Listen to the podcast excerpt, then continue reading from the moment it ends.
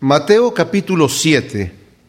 Hemos visto, ya estamos llegando aquí al final del Sermón del Monte, hemos visto hasta aquí cómo el Señor nos ha hablado a partir del capítulo 5, en este tremendo sermón, de las características del cristiano, de cómo tenemos que ser luz y sal, tenemos que representar lo que somos delante del mundo, tenemos que vivir nuestra vida cristiana no con vergüenza, sino orgullosos de que somos hijos de, de un Dios santo y puro.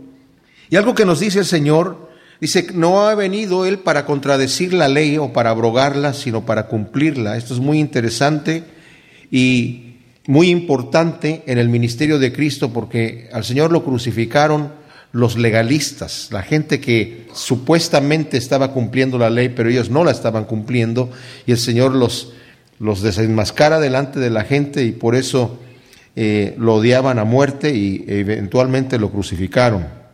Pero el Señor dice que viene a cumplir la ley y ni una jota ni una tilde, o sea, las letras más pequeñas y la puntuación más pequeña del, del hebreo, iba a pasar hasta que todo sea cumplido. Y lo tremendo que dice el Señor es que dice, si la justicia de ustedes, le está diciendo a sus discípulos, no es mayor que la de los escribas y de los fariseos, no van a entrar en el reino de Dios. Y esto ha de haber sido algo bien fuerte para la gente porque los escribas y los fariseos eran los santos, entre comillas, de aquel entonces. Era la gente que se portaba bien, la gente los admiraba porque tenían una conducta externa que se veían bien. En este capítulo 7 el Señor nos va a hablar un poquito más acerca de esto en varias partes. Eran hombres llenos de maldad en su corazón, eran hombres llenos de envidias en su corazón llenos de adulterios y de odios. Y el Señor dice, si ustedes están así, aunque por fuera se vean muy bien, no van a entrar en el reino de Dios. Nos vamos a llevar una sorpresa nosotros, yo creo, bastante. Gente que pensamos que son unos santos que van a entrar en el reino de Dios, ¿verdad? Con, con fanfarrias y todo esto, van a escuchar la voz tremenda que les diga al Señor, apátate de mí, no te conozco, hacedor de maldad. También esto lo va a hablar aquí en el capítulo 7. El Señor nos habla acerca de que nuestra devoción con el Señor, eh, cuando damos, cuando ayudamos a alguien, cuando oramos, cuando ayunamos, tiene que ser hecho para el Señor y no para que los hombres nos aplaudan y nos vean y nos eh, cataloguen de super espirituales. Y algo que el Señor nos dijo ya también en el capítulo 5, muy fuerte, que nos dejó eh, impresionados, es que tenemos que amar a nuestro enemigo y eso va en contra de la naturaleza humana normal. Porque los, eh, los fariseos decían, tienes que amar a tu prójimo, pero tienes que aborrecer a tu enemigo. Así lo predicaban, así lo decían, porque el Señor eh, había dicho, cuando entren a la tierra que ustedes van a poseer, tiene que eh, exterminar a la gente que vive ahí, porque vivían, eran, eran gente que ya el Señor los había totalmente juzgado, vivían vidas muy perversas y el Señor utilizó a Israel como el instrumento para exterminar a esa gente. Pero eso no quiere decir que ellos tenían que desarrollar un odio en su corazón. Cuando el Señor habla de la ley, dice, cuando una persona peque, tienes que aplicarle tal o cual pena, tal o cual castigo.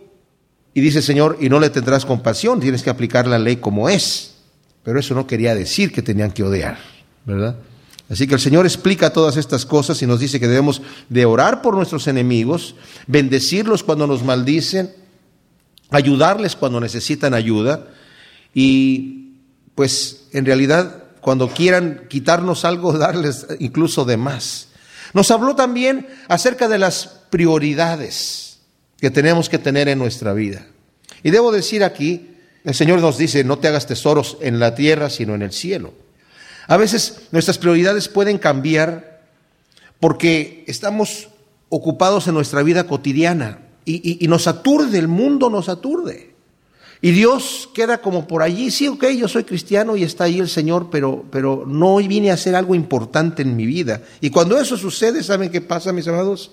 Que otros dioses se levantan en nuestro corazón y se sientan en el trono.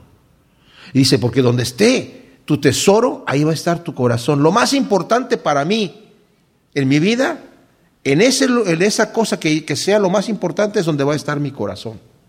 Qué interesante, ¿no? Los fariseos tenían su, Los, bueno, los fariseos estaban, los líderes judíos religiosos eran saduceos y fariseos.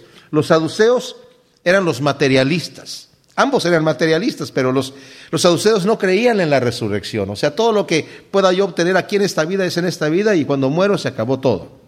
Y solamente temían a Dios de que hubiera, fuera a venir un juicio mientras ellos estaban aquí en la tierra, no pensaban en un juicio posterior. Pero los fariseos sí creían en la resurrección, no obstante tenían sus tesoros aquí en la tierra. Y por eso también crucificaron al Señor. Y terminó diciéndonos que no debemos nosotros afanarnos por nada. Y esto es importante porque el afán nos consume.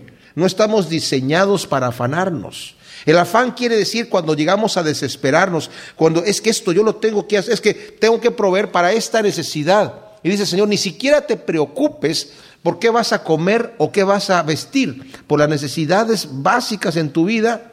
Dios sabe que tú necesitas esas cosas. Ocúpate del reino de Dios y su justicia y Dios te va a proveer lo que tú necesitas. Ahora, para eso se necesita fe. No quiere decir que tengo que descuidar mi vida, no quiere decir que tengo que ser un irresponsable y quedarme sentado en mi casa y decir, bueno, Señor, me va a traer de comer a la boca. Y si el Señor quiere que yo encuentre ese trabajo, me van a venir a tocar a la puerta para ofrecérmelo. Eso no sucede así. Sino se significa que no tienes que llegar a ese punto donde te consume la necesidad. Te consume. ¿Cómo le voy a hacer para resolver este problema? El Señor dice, echa todas tus cargas delante de mí. Por nada estés afanoso, nos dice Pablo en Filipenses, sino sean conocidas tus peticiones delante de Dios y la paz de Dios va a gobernar tu corazón. Dios va a tener cuidado de ti. Ahora en el capítulo 7 nos dice, continúa hablando, y estas son cosas que, aunque son enseñanzas compactas, digamos, no necesariamente están ligadas una a la otra. Yo pienso que el Señor las enseñó en diferentes ocasiones, no solamente aquí, eh, cuando estaba en, en, en Galilea predicando este sermón. Y nos dice, no juzguéis para que no seáis juzgados, porque con el juicio con el que juzgáis, seréis juzgados y con la medida con que medís os será medido. Qué tremenda cosa. No juzgues para que no seas juzgado. El, Señor nos habla en muchas veces, en muchas partes de la Escritura, en la prohibición de juzgar. Aquí no se refiere a que no emita yo un juicio de las cosas que están sucediendo.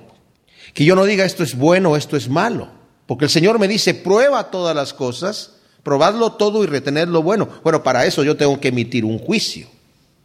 No se está refiriendo tampoco a, a no dedicarse a ser juez. Ay, yo era un juez en la corte, me convertí al cristianismo y ahora aquí dice que no juzgue, pues con permiso, me voy a dedicar a otra cosa, voy a vender hot dogs afuera de la corte. No, ¿verdad? aquí se está refiriendo a un juicio de condenación. Nosotros normalmente tendemos a ver el defecto en una persona que nosotros mismos tenemos. Y fíjense, podemos ver defectos, diferentes defectos que son notables en las personas. Pero cuando vemos algo que está un poquito oculto tal vez, es generalmente porque nosotros tenemos ese mismo defecto. Nosotros estamos estudiando entre semana segunda de Samuel en este momento y hemos visto cómo David, y lo voy a volver a decir, lo he dicho muchas veces, pero lo tengo que decir nuevamente porque se aplica aquí, el rey David cometió adulterio con una mujer que la vio bañándose desde su terrado. La mandó llamar, se acostó con ella, sabiendo que esa mujer estaba casada con uno de sus capitanes que estaban luchando en el ejército. Urias, Eteo, que está listado más adelante como uno de los valientes de David. Y la mandó a su casa después de que se acostó con ella y la mujer le mandó decir, estoy embarazada más adelante. Entonces, él mandó traer a Urias de la guerra y le dijo, hombre, Urias, ¿cómo están las cosas? Muy bien la guerra. Y bueno, ok, mira, bien, ok. Nada más quería saber eso. Vete a tu casa y descánsate ahí con tu mujer y mañana te vas nuevamente a la guerra. Y Urias se quedó a dormir con los soldados. Entonces, como Urias no se fue, lo vuelve a invitar. Mira, no te vayas todavía. No, ¿cuál es la prisa? ¿Verdad? Ya están los demás peleando. Quédate aquí a comer conmigo. Y le dio mucho vino, lo emborrachó. Ya que estaba bastante subido de copas, le dice, ahora sí, vete a tu casa. ¿Verdad? Pero no llegó Urias tampoco a su casa, se quedó ahí con los soldados a dormir. Y le dijo, ¿cómo voy a ir yo a gozarme con mi mujer cuando mis compañeros están allá luchando? No, señor. Entonces David dice, bueno, ya que este no se quiere ir a, acostar con su mujer para cubrir la situación, quiso cubrirla de otra manera y escribió una carta y en la carta dijo a Joab, el general del ejército, pon a Urias al frente de la batalla donde están los más valientes y retírate y asegúrate que muera y le dio la carta sellada al mismo Urias y Urias llevaba su sentencia de muerte en la mano y se la fue y se la entregó a Joab y pusieron adelante a Urias y se murió Urias, lo mataron. Entonces le llegó la noticia a David, ok, ya está Urias muerto, ay pobrecito, la viuda, mira nada más, que, que vamos, la viuda, véngase para acá la viuda y la tomó como esposa. Y pasó todo un año y él tranquilo, creyendo que había muy astutamente cubierto su pecado aunque sus siervos sabían lo que había hecho.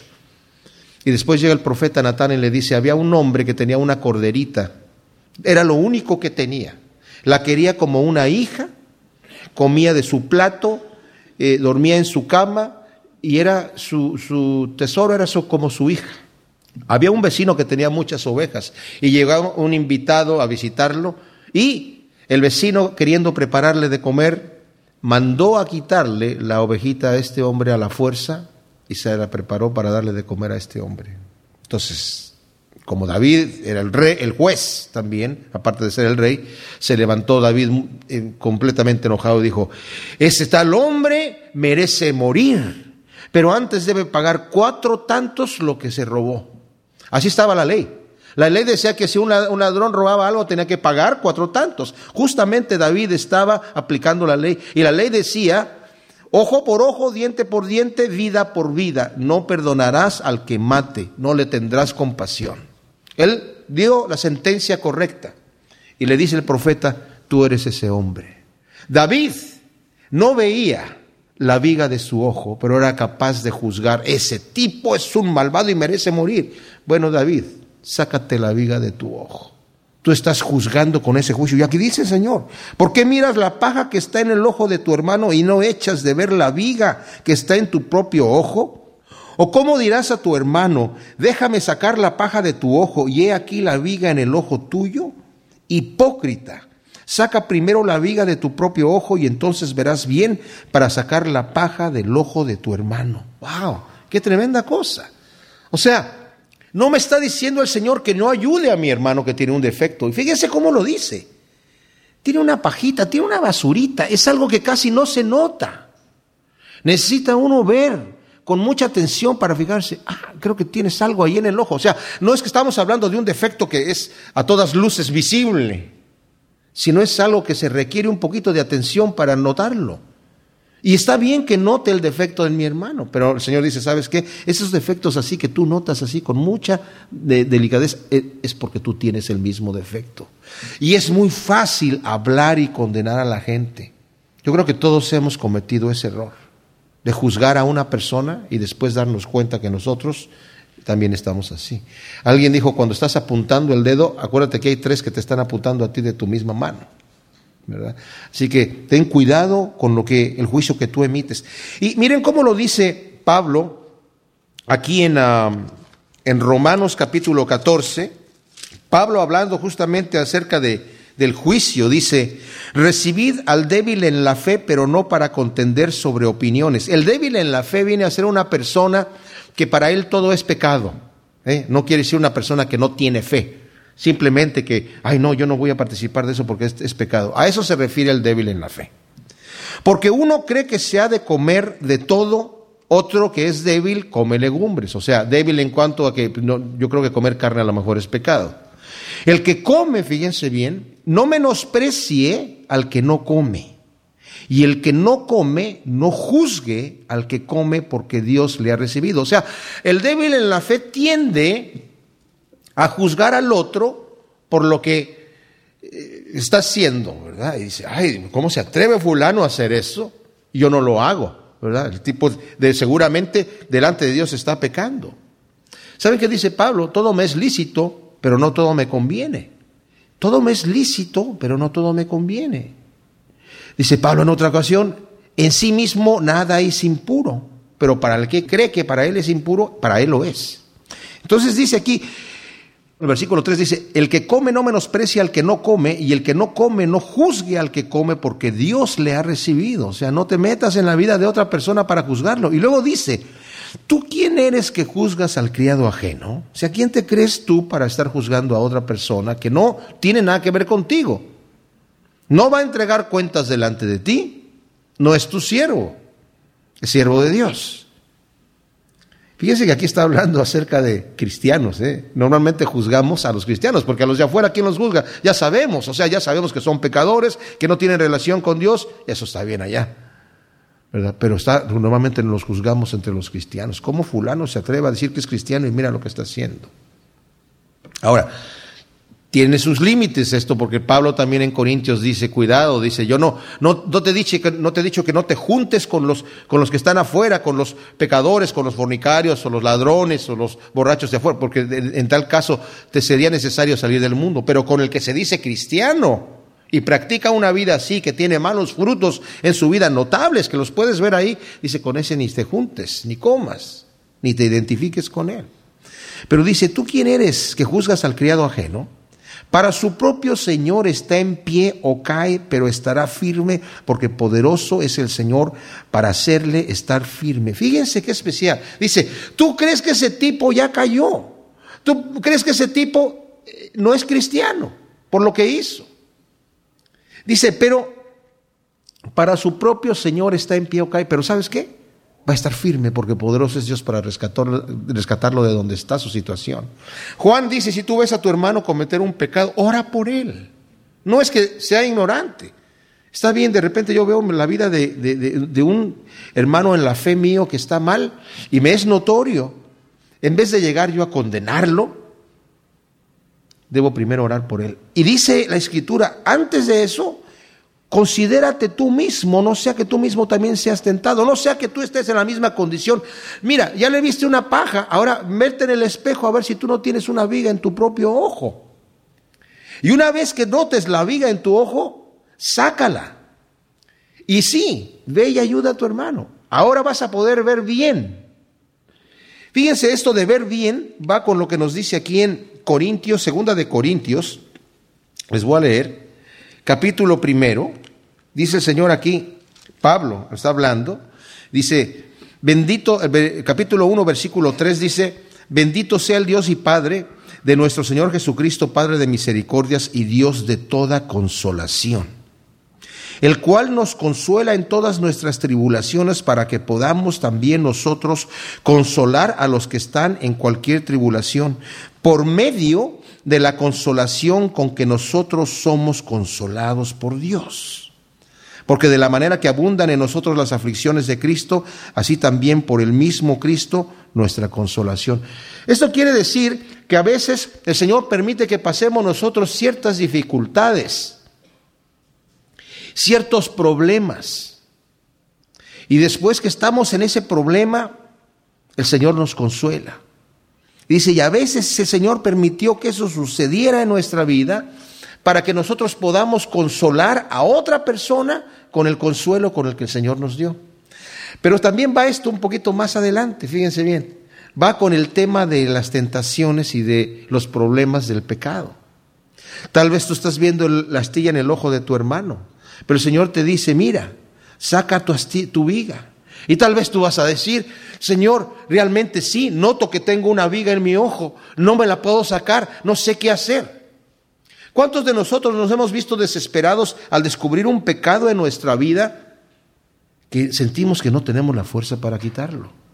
Tal vez es un, una costumbre, un hábito, un mal hábito, un vicio, un pecado está, que está arraigado en nuestra vida y no sabemos cómo sacarlo de allí.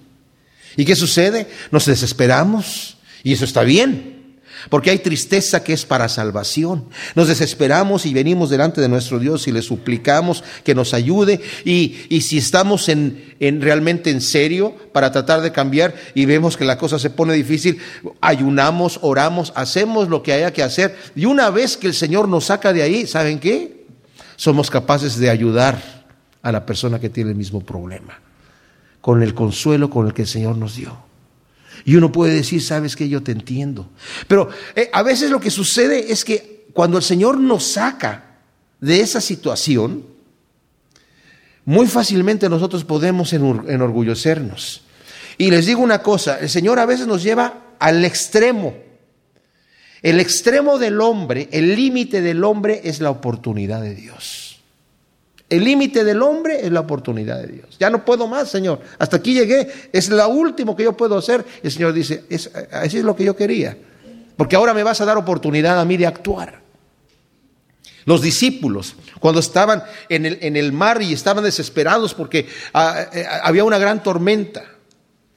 El Señor estaba dormido, imagínense ustedes, el Señor estaba dormido. Y no estaba dormido porque se estaba haciendo el dormido, estaba dormido porque trabajaba mucho y oraba mucho en la noche y, realmente estaban exhaustos. Y el Señor, en medio de la tribulación, yo a veces me pongo a pensar, ¿cómo podía estar Jesucristo dormido cuando el, el, botecito ese se estaba haciendo para todos lados, verdad? ¿Cómo ni siquiera se caía del lugar donde estaba? No sé. Y lo despiertan los discípulos y le dicen, Señor, que no te preocupas por nosotros, no tienes cuidado que estamos todos así asustados. Y el Señor reprende los vientos y el mar y todo se hace tranquilo. El límite del hombre, el extremo del hombre es la oportunidad de Dios. A veces nosotros estamos en nuestro barquito que se está hundiendo y llegamos a desesperarnos. ¿Y se acuerdan lo que compartí el domingo pasado? Isaías estaba desesperado cuando murió el rey Urias, porque se le, se le acabó su oportunidad del apoyo del gobierno para el, el ministerio de profeta y ahora está delante de gente rebelde. Y cuando se le acaba la oportunidad, ¿qué sucede? Ve al Señor sentado en el trono, llenando el templo. En el extremo de Isaías, cuando ya él dice, ya no, ya se me acabó aquí la carretera, no sé, el puente se terminó aquí, el Señor vuelve otra vez a poner lo que sigue. Y luego dice, no deis lo santo a los perros, ni echéis vuestras perlas delante de los cerdos, no sea que las pisoteen y se vuelvan y os despedacen. Ahora, aquí está terrible, el lenguaje es muy fuerte. Le está diciendo perros y cerdos a la gente, no está hablando de animales, está hablando de gente. Estos mismos dos animales los menciona Pedro cuando dice, el perro vuelve a su vómito y, y el puerco lavado, el cerdo lavado, vuelve a revolcarse en el lodo hablando de los falsos maestros.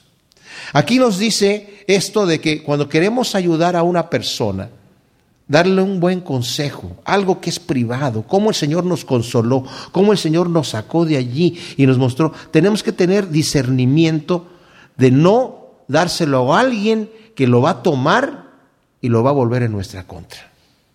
¿Me explico? O sea, tenemos que tener un cierto discernimiento de cuándo compartir. Nosotros sabemos cuando la persona está abierta en su corazón y podemos hablarle de corazón a corazón. ¿Verdad? Pero es, hay que tener cuidado. De repente, cuando compartimos cosas muy íntimas para ayudar a alguien, ese alguien en un momento dado se puede volver en contra de nosotros y exponernos delante de los demás con cosas que no se deben exponer. Cuando aconsejamos a alguien, aunque no seamos consejeros profesionales, estoy hablando de, pastores o, un tipo de consejerías, tenemos que tener ética profesional, que significa guardarnos lo que se nos confió y no decírselo a nadie, sino tenerlo en oración al Señor. Y eso, eso quedó entre la persona que tiene el problema y yo, ¿verdad? Y así llevamos las cosas delante de Dios.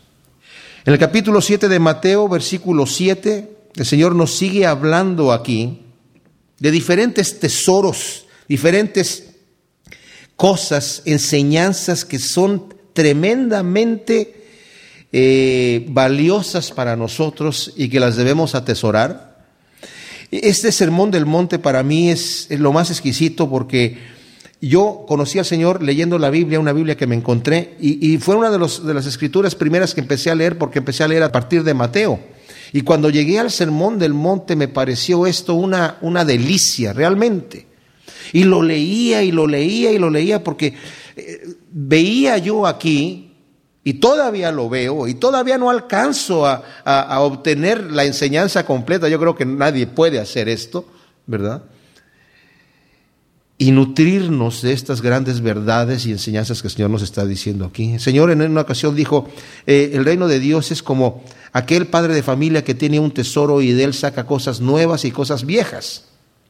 Cuando leemos y volvemos a leer y volvemos a leer, recordamos lo anterior, cómo el Señor nos habló anteriormente y ahora nos da nuevas cosas, nos vuelve a nutrir, que eso es exquisito. Entonces aquí nos empieza a hablar acerca de pedirle a Dios. Y, esto es importante, les digo por qué, porque Dios es Dios, Él es nuestro creador, Él es nuestro sustentador, y está bien pedirle a Dios. No quiere decir que nuestra oración deba ser solamente pedir, pedir, pedir. Esto no contradice lo que nos va a decir ahora, no contradice lo que nos dijo en el capítulo 6 del versículo 5 al versículo 15, en donde nos dice, cuando llegues delante de Dios a orar, le está enseñando a sus discípulos cómo oren, y les dice, no seas como los gentiles que creen que por sus repeticiones, van a repeticiones, repiten y repiten rezos, y creen que Dios los escucha. Dios no los escucha. Y cuando llegues delante de Dios, entiende una cosa, que Dios sabe tu necesidad antes de que tú se la digas. Y la pregunta viene, ah, bueno, entonces ya no le pido nada, nada más le digo, Señor, bueno, tú ya sabes, ¿verdad? Y, ya, y ya no digo. Entonces, ¿será que me está diciendo que no debo pedir nada? Porque en la oración del Padre nuestro, Estamos eh, poniéndonos nosotros a disposición de Dios cuando le decimos, santificado sea tu nombre, venga tu reino, tú eres mi rey, Señor, y yo pido, quiero que venga tu reino, y yo voy a trabajar aquí para tu reino, porque quiero que tu reino venga. Hágase tu voluntad en la tierra como se, se hace en el cielo. Señor, yo soy aquí materia dispuesta para hacer tu voluntad, para santificar tu nombre. Pero después también vienen las peticiones. Danos nuestro pan de cada día y ayúdanos en las pruebas y en las tentaciones, Señor. Y aquí dice el Señor, pedid y se os dará, buscad y hallaréis, llamad y se os abrirá. Porque todo aquel que pide, recibe, y el que busca, halla, y al que llama, se le abrirá. Esto es exquisito, es una promesa de parte del Señor a nosotros. El Señor dijo, donde dos o más se reúnan en mi nombre pidiendo una sola cosa, yo la voy a hacer. El que pida creyendo lo va a recibir, no dudando.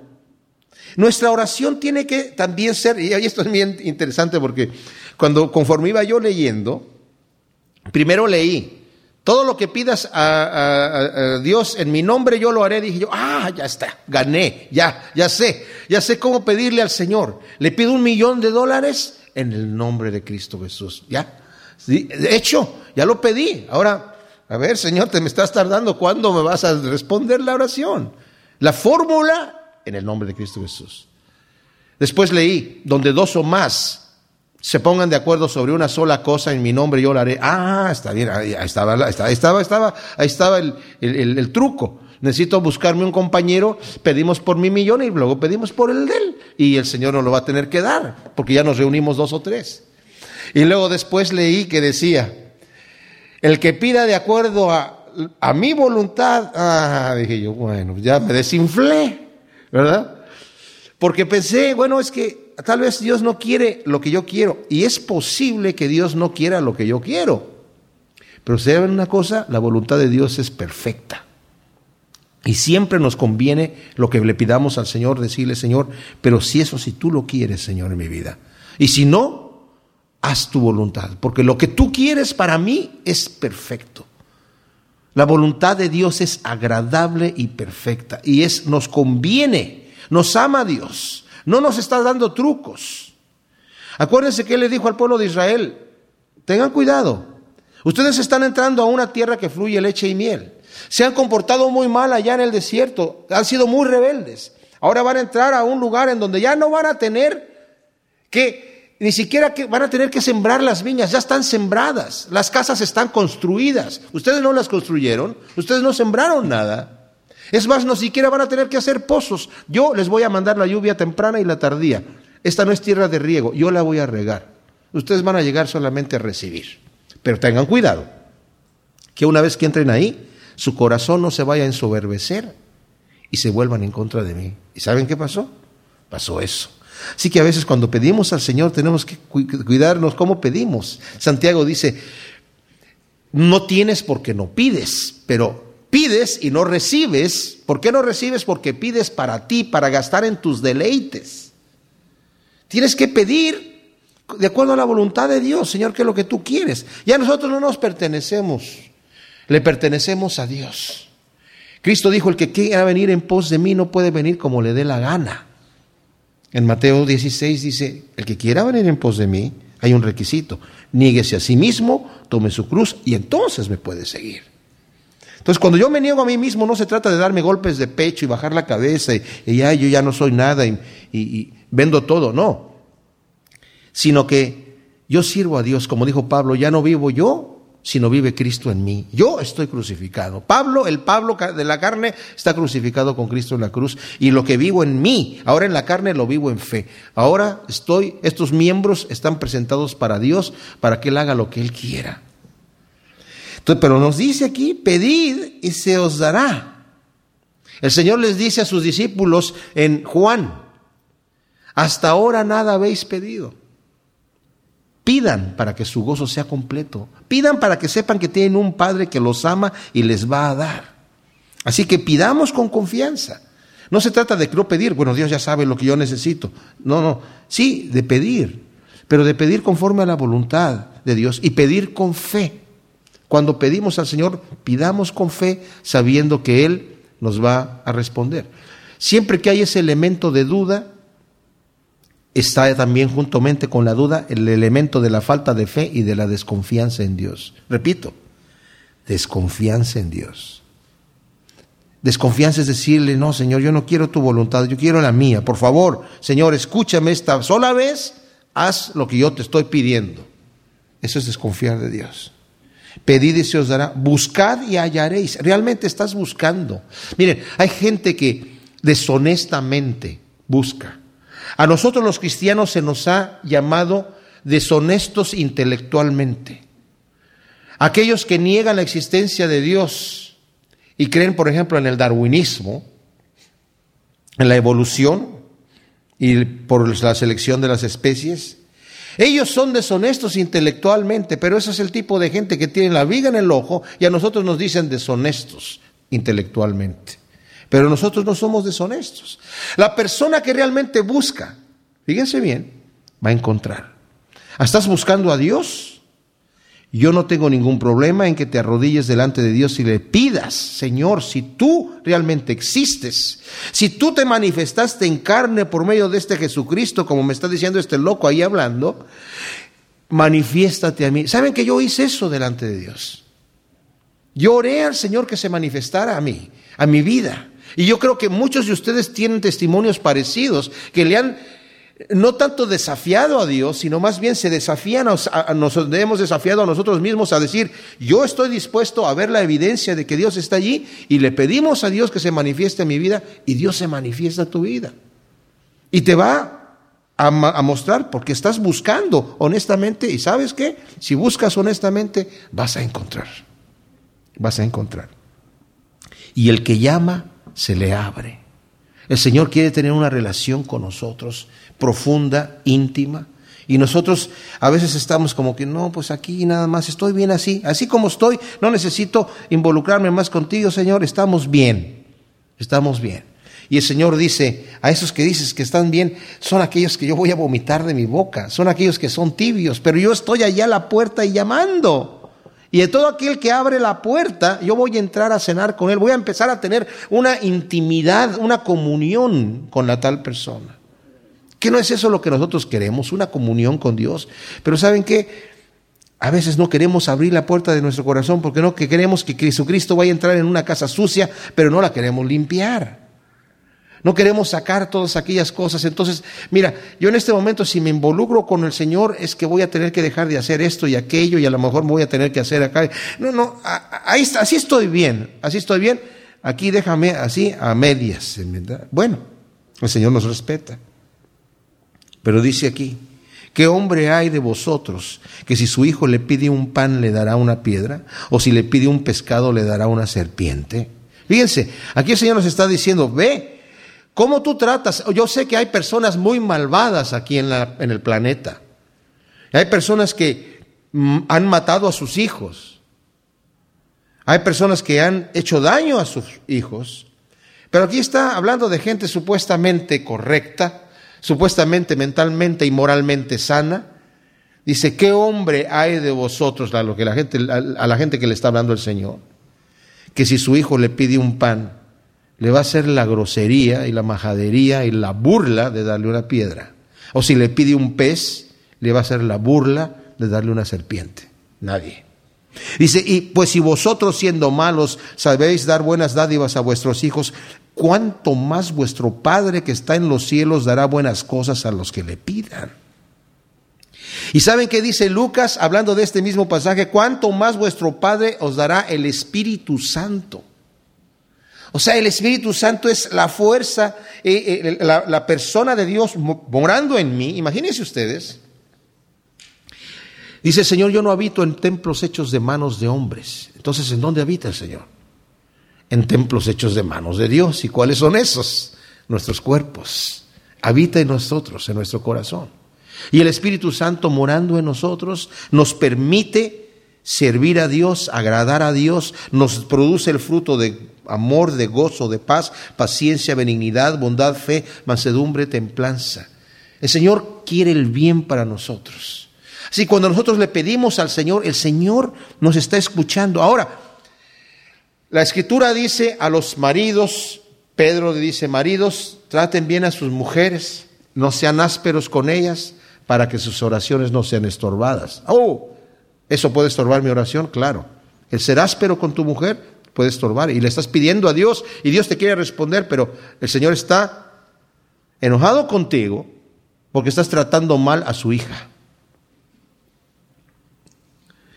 Y también dice, no es que Dios se haya hecho tardo para huir, sino que nuestros pecados hacen división entre Dios y nosotros. Cuando hay un pecado ahí, estamos orando al Señor y le estamos pidiendo, le estamos pidiendo, y el pecado no permite que esa oración llegue a Dios. Ahí la única oración que va a llegar es la oración de arrepentimiento de un corazón quebrantado. Después de que eso suceda, entonces podemos pedirle al Señor. Señor es bien especial. ¿Se acuerdan que dijo ya, hasta las ofrendas que me traigas aquí, si tú te acuerdas que tu hermano tiene algo contra ti, mientras está tu ofrenda, me la vas a traer, deja tu ofrenda ahí. No, porque si me la das no te la recibo, ¿eh? Déjala ahí al lado del altar. Yo sé que tienes buenas intenciones y está bien que traigas la ofrenda. Arregla cuentas con tu hermano y una vez que arreglas cuentas con tu hermano, ahora sí presenta tu ofrenda porque ahora sí te es recibida.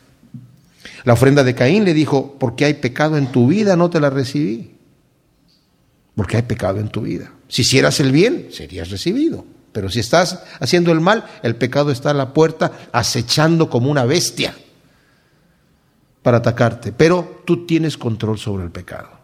Así que eso es lo que está pasando en tu vida. Y Caín, en vez de arrepentirse y pedir perdón a Dios, ¿qué hace? Va y asesina a su hermano. Porque no había arrepentimiento en su corazón. Así que pidamos con confianza. Dios quiere hacernos bien. Dios quiere bendecirnos en todas las formas posibles. Pero necesitamos eh, que no haya nada que nos esté separando de esa comunión con el Señor, que debemos de tener. Así que todas las cosas dice que querráis que los hombres hagan con vosotros, así también haced vosotros con ellos, porque esto es la ley y los profetas. En aquel entonces se conocía esta máxima de otra manera. No le hagas el mal a otro que no quieras que te hagan a ti. Eso venía desde Confucio o tal vez un poco más antes. Era muy conocida esa en e, la época de Jesucristo, pero él le da un giro diferente y le dice, así que todas las cosas que querráis que los hombres hagan con vosotros, lo pone del lado positivo, así también haced vosotros con ellas, porque esto es la ley y los profetas. O sea, de esto se trata el mensaje que está en el Antiguo Testamento. Eso es lo que Dios demanda de ti que hagas con los hombres lo que tú quieres que ellos te vayan a ti. Esto se cumple, fíjense, cuando dice que esto es la ley y los profetas, cumplimos con esto los dos grandes mandamientos de amar a Dios sobre todas las cosas con toda nuestra mente, con toda nuestra alma y nuestras fuerzas, y de amar a nuestro prójimo como a ti mismo, porque también dijo el Señor, es, de esto depende la ley y los profetas. Esto es todo. O sea, ¿Cómo manifiesto yo que amo a Dios con toda mi alma y mi mente y, todas eh, mis fuerzas y que amo a mi prójimo como a mí mismo cuando yo hago a los demás lo que yo quiero que ellos me hagan a mí? Así se manifiesta ese amor en mi vida. Entrad por la puerta estrecha, porque ancha es la puerta y espacioso el camino que lleva a la perdición, y muchos son los que entran por ella. porque estrecha es la puerta y angosto el camino que lleva a la vida y pocos son los que la hallan. Wow. Al Señor le preguntaron, ¿son pocos los que entran al reino de Dios? Y el Señor dijo que sí, son pocos. Y podemos pensar entonces, ¿para qué el Señor hizo a toda la humanidad si la mayoría se van a ir al infierno? Bueno, yo no puedo responder por qué Dios hace las cosas que hace. Lo único que sí podemos decir es que aquí está, delante de nosotros, lo que tenemos que hacer. Hay gente que dice, bueno, si Dios es bueno, ¿por qué va a mandar a sus hijos al infierno? Dios no va a mandar a sus hijos al infierno, sus hijos se van a ir al cielo. ¿Eh? Los que no son hijos de Dios se van a ir al infierno. Pero, para ser hijos de Dios, tengo que entrar por la puerta estrecha y andar por el camino angosto. No puedo andar como me dé la gana, porque entonces me convierto en rebelde. Y mi vida va a manifestar de quién soy hijo realmente. Mi vida va a manifestar. Hay gente que dice, bueno, pero todas las religiones llegan a Dios. ¿Por qué los cristianos son tan cerrados? Una vez estaba yo viendo en un programa de Oprah que eh, estaban unas cristianas hablando y de repente Oprah se puso furiosa. Dice, ustedes son cerradísimos. ¿Cómo, ¿Cómo, le dicen a esta persona que está buscando a Dios de otra manera que, que, no puede, tiene que ser a través de Jesucristo? ¿Y qué del ermitaño que está allá en, en la montaña? Dijo Oprah. Una pregunta que le hemos oído siempre, ¿verdad? ¿Qué va a hacer Dios con él? Dios lo va a tratar justamente. Pablo dice, el que sin ley pecó, sin ley será juzgado, ¿verdad? Y cada uno tiene que obedecer a la ley escrita en sus corazones. Eh, pero es definitivamente a través de Cristo Jesús que entramos al reino de Dios. No nos preocupemos del ermitaño que no oyó de Cristo. Preocupémonos de nosotros que sí o escuchamos de Cristo. Y tenemos la oportunidad de recibirlo o de rechazarlo. Pero es que todos los caminos llegan a Roma. Ok, entonces el infierno es Roma porque el camino es ancho para, para los que se van a la perdición. Esto quiere decir que puedo ir como yo quiera. Oh, tú tienes esas costumbres y tienes esas, eh, esa manera de vivir y esa manera de pensar. Ah, yo te respeto, ¿verdad? Sigamos todos adelante, vamos en el camino ancho, porque ahí van una gran cantidad de gente que cada uno piensa como le da la gana. Pero ¿a dónde vamos a llegar? A la perdición. Y, como dije, bueno, nos, dicen, pero ustedes los cristianos son muy cerrados de mente. A, veces sí somos cerrados, ¿eh? No, no, es por nada, pero a veces sí somos cerrados. Porque, digo, eh, el Señor es a través de Cristo que vamos a entrar al reino de Dios. Pero yo pienso que el Señor también murió por muchas personas que son ignorantes de las cosas de Dios, pero que su corazón es recto delante de Dios. También murió por ellos. Es más, murió por Abel. Yo no sé qué tanto conocimiento de Cristo tenía Abel. Murió por David. Tal vez David sí, porque él escribió salmos acerca del Mesías. Murió por Job, que el mismo Job decía, si el hombre muere, volverá a vivir. Si yo supiera eso, con eso estaría contento y paso mi prueba tranquilo, porque sé que después del otro lado está la vida eterna. Cristo murió por todos los que estuvieron antes que Él y después de Él. Nosotros nos tenemos que cuidar de nosotros que sí conocemos la verdad, porque los que más, por cuanto más conocemos, más responsables somos delante de Dios. Cuanto más revelación el Señor nos da, más responsabilidad tenemos delante de Dios. Al que mucho se le da, mucho se le demandará, dice el Señor. Entonces, el Señor ya nos ha estado dando aquí los pasos y ciertamente como leemos todo hasta donde vamos aquí, está angosto el camino. El que mira a una mujer y la desea en su corazón ya se convirtió en adúltero. El que aborrece a su prójimo ya se convirtió en homicida. ¡Wow! Está angosto el camino. Está angosto el camino. Si tu justicia no es mayor que la de los religiosos hipócritas y solamente te ves bien por fuera, pero en el interior de tu corazón hay maldad, no importa cuánto la estés cubriendo, no importa cuánta gente engañes, a Dios no lo vas a engañar. Y a Él es al que le vas a tener que entregar las cuentas. Y va a haber un juicio. Y se van a sacar los libros. Y, y, podemos decir, no, pero es que yo ya, ya, estoy cubierto con la sangre de Cristo, todo lo que yo haga. Y sí, es, es cierto, es cierto. La justificación y la gracia de Dios tiene que ver de dos maneras. en la, soberanía de Dios, pero también en la responsabilidad del hombre. Y saben aquí, mis amados, hay un detalle aquí, porque yo he sido una persona que tal vez he enfatizado demasiado que no soy calvinista. Y también tal vez he enfatizado demasiado la responsabilidad que tenemos. Y tal vez no he dado suficiente énfasis en la gracia de Dios que nos cubre de toda maldad. Porque nunca vamos a ser suficientemente perfectos para ser buenos completamente. Y decir, yo no tengo pecado. Porque el que dice que no tiene pecado, dice Juan, ya es pecador. Se engañó a sí mismo y hizo a Dios mentiroso. Y es un gran pecado. Así que yo descanso en la gracia de Dios, pero cuando he dicho que he exagerado eso, lo hago a propósito porque me tengo que esforzar a entrar. ¿Sabe cómo lo dice Lucas? Agoniza para entrar por la puerta estrecha, porque te digo que muchos querrán entrar y no podrán. O sea, pon toda tu atención. Pedro dice, por esto mismo, con toda diligencia Añádele a tu fe virtud, a la virtud conocimiento, al conocimiento dominio propio, al dominio propio perseverancia, paciencia, a eso añádele piedad, a la piedad afecto fraternal y a eso le añades el amor.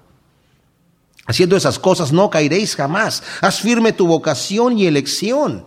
Estás en el camino angosto, ah, ten cuidado que no se te salgan los pies de lado. Entraste por la puerta estrecha, ok, sí, ah, solo Cristo, muy bien, adelante. Bienaventurado eres, porque pocos son aquí, dice los que la hayan. Así que no es como yo quiera, sino es como Cristo quiere. Pero el que anda buscando verdaderamente a Dios y anda buscando la verdad, se va a dar cuenta que solamente hay una puerta estrecha para llegar a Dios y que hay un camino angosto. Y bienaventurados los que la hayan.